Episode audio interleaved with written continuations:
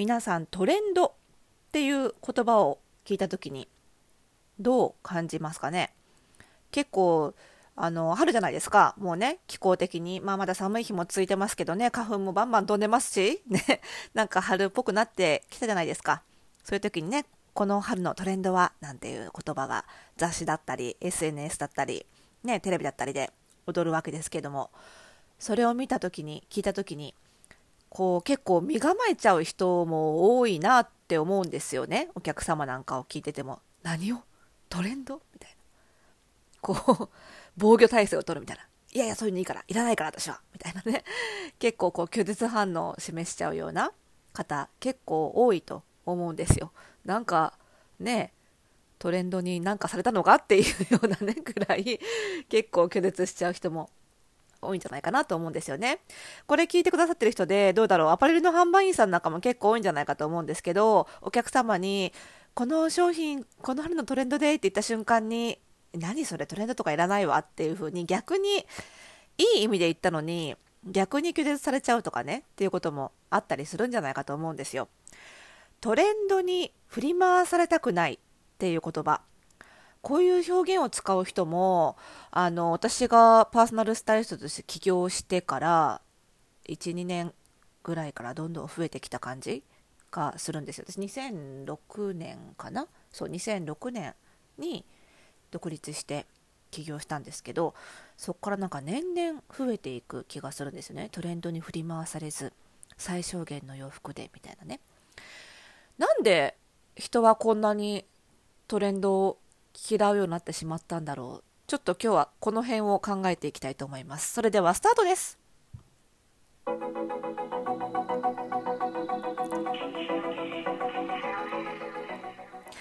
はい。ということで始まりました。おしゃれの呪いを解くラジオ。本日で204回目の配信でございます。この番組ではあなたに巻きつくファッションへの思い込みイコールおしゃれの呪いをバッサバサと解いていきます。服装心理学をベースにおしゃれをもっと楽しみ、自分を変えるコツをお届けしています。お相手はパーソナルスタイリストで日本服装心理学協会代表理事の久野里沙でございます。今日もよろしくお願いいたします。まあなんかねトレンド不要論というかトレンド拒絶心みたいなのってあのー、まあ、私えっ、ー、と2000年代初頭からえー、アパレル業界におりますが2006年から、えー、パーソナルスタイリストとして活動しておりますけれども、えーとやっぱり私のアパレル業界でのキャリアは不況とともにあるっていう感じでね。あのどんどん不況の底になっていってっていう感じなのでその不況とともにですねやっぱりトレンドに振り回されたくないっていう言葉文字を見る機会が増えたなって思うんですよ。本来であればトレンド情報を発信すべき雑誌ファッション雑誌なんかもトレンドに振り回されないためのうんちゃらかんちゃらみたいな特集がすごい増えてどんどんどんどん増えてきているなっていう感じがねしますしね。でこれなんでかなっていうとまあ不況とともになのであのなんていうのかなそのお金を使わされたくないっていうマインドと関係してるんじゃないかなって思っていてそのトレンドっていうことがその消費者に新しい服を買わせるための道具だっていうふうに認識されてしまった。まあ、つまりあの広告みたいに思えてきてしまった人が増えちゃったからじゃないかなっていう気がしてるんですよね。でやっぱりその広告をものすごく意味嫌う人も多いじゃないですか。もうなんかウェブサイト例えば個人がブログを運営していて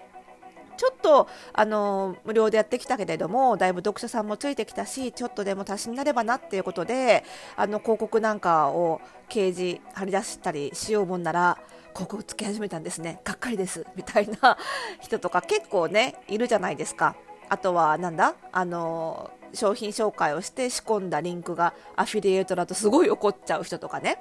なんかそういう人たちとトレンドを嫌う人たちって結構一致してるというか、うん、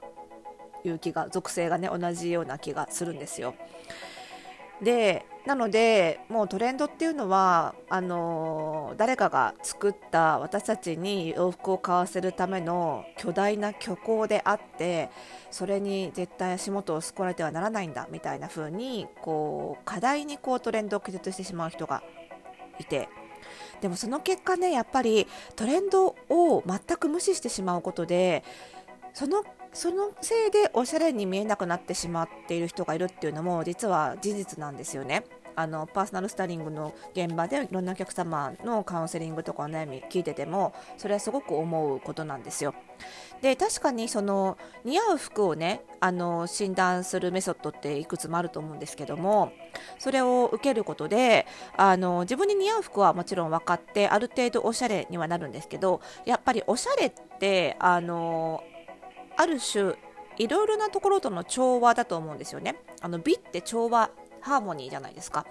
なので、その似合うっていうことは自分の外見との調和、ハーモニーをとってる状態なんですけど、やっぱり人間って自分一人で生きてるわけじゃないので、社会の中で生きてるじゃないですか。そうすると、その社会に馴染んでいるか、社会と調和しているかどうか、つまり、ひいては時代に合ってるかどうかっていうことも、やっぱり調和する対象として一つあるわけですよ。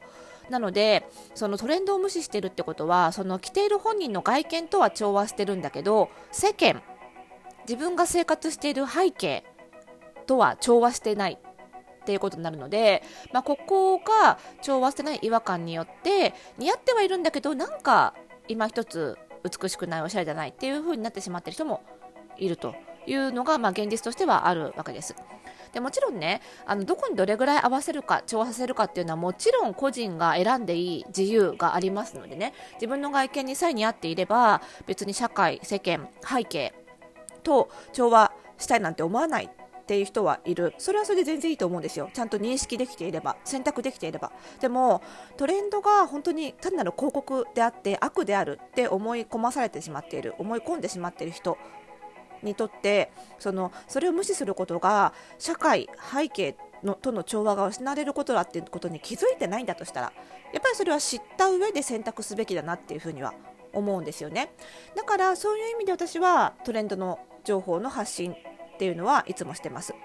あのさ、えーと、結婚式のねあのウェディングドレスのアドバイスなんかをすることもあるんですよ。あの常連のお客様で結婚することになりましたって言ってね。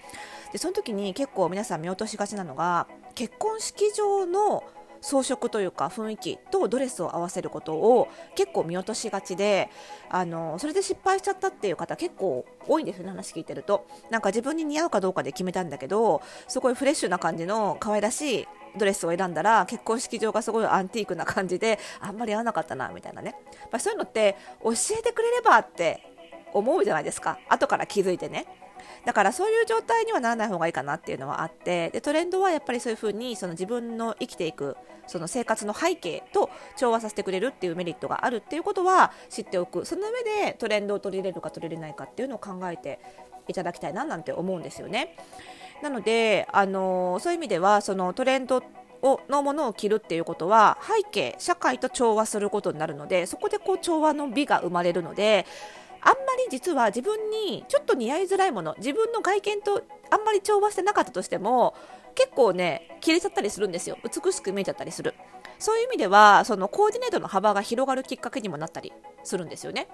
であとはその全然これまで着てこなかったのデザインとか色だけどたまたま流行になったことによってお店に溢れた。でじゃあ着てみようかな。似合わなくてもみんな着てるからなんとなくおしゃれっぽく見えそうだしっていう感じで着てみたら実はそれが似合うものだった。食わず嫌いだったなんてこともあるわけでそういうふうに新しい自分を見つけるきっかけにもなるっていうのがやっぱりトレンドのいいところだと思うんですよ。なのでそのこのトレンドを取り入れなければそのおしゃれに見えないとかね世間に取り残されるみたいな発信の仕方は絶対したくないと思ってるんですけどこういうものが流行っていてこういうものを着るとあのこういう人に似合う可能性もあるしあのこういうものが似合わない人でも今トレンドだからこう着るとおしゃれに見えやすいよみたいな形であのなていうのかな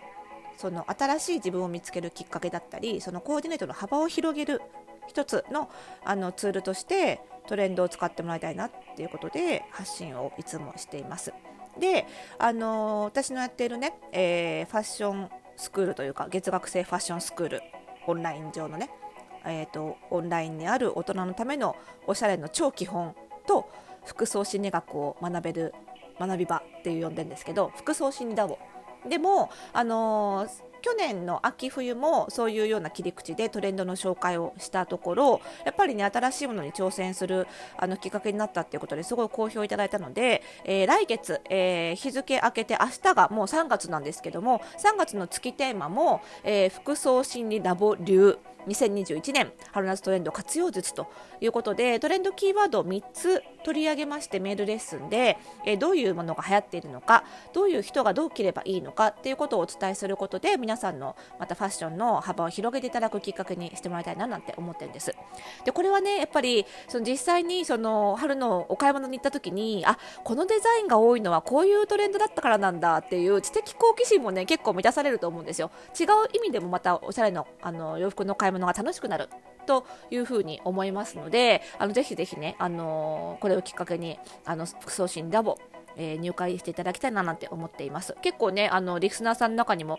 入会しようかどうしようか待ってますって方がいらっしゃるんですけど、えっと、月頭もう1費に入会するのが一番得なんですよ。あのシステムの都合上、日割り計算ができないので、あの月額料金は月途中に入会しても一緒なのでね、あの3月1日に入会してもらって、メールレッスンも初めから受け取って、で、ライブ動画も見て、で、あのディスコードっていうね、あのうちが使っている会員専用のチャットも、まあ、丸々一月使うっていうのが一番得なので、えぜひぜひ、えこの後、今9時配信しましたけどね、何時間後に日付が変わったら、えー、服装心理ラボにすぐ入会するっていうのが一番お得ですからぜひご入会いただければと。ね春なので新しいことを始めるのにもいい時期ではないでしょうかということでねお仲間増えるのをお待ちしております、えー、服装診ラボの、えー、公式サイトへのリンクはね番組概要欄に貼っておきますのでぜひぜひ、えー、見てみてください、えそして皆さんからのねご質問お悩みまだまだお待ちしてますのでマシュマロから送りいただければと思います。それではまた次回の配信でお会いしましょう。おやすみなさい。